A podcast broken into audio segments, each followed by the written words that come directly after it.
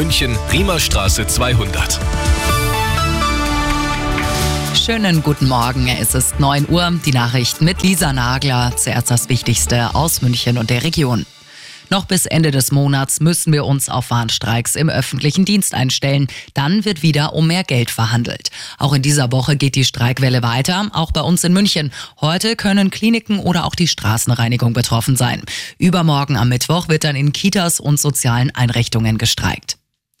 Verbrenner aus, Autobahnen oder die geplante Kindergrundsicherung. Streitthemen innerhalb der Ampel gibt's viele. Kanzler Scholz hat die bisherige Arbeit seiner Regierung aber trotzdem gelobt. Alles das, was manche uns im letzten Jahr vorhergesagt haben mit unserem Land, das ist nicht eingetreten und das ist die Leistung, auf die wir jetzt aufbauen. So Scholz beim Kabinettstreffen auf Schloss Meseberg nahe Berlin. Das geht heute mit Diskussionen über die Energiewende und die Digitalpolitik zu Ende.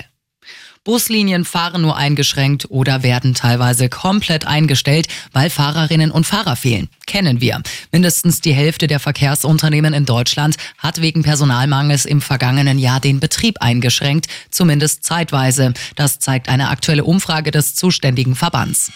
Und das ist sonst noch los in München und der Region.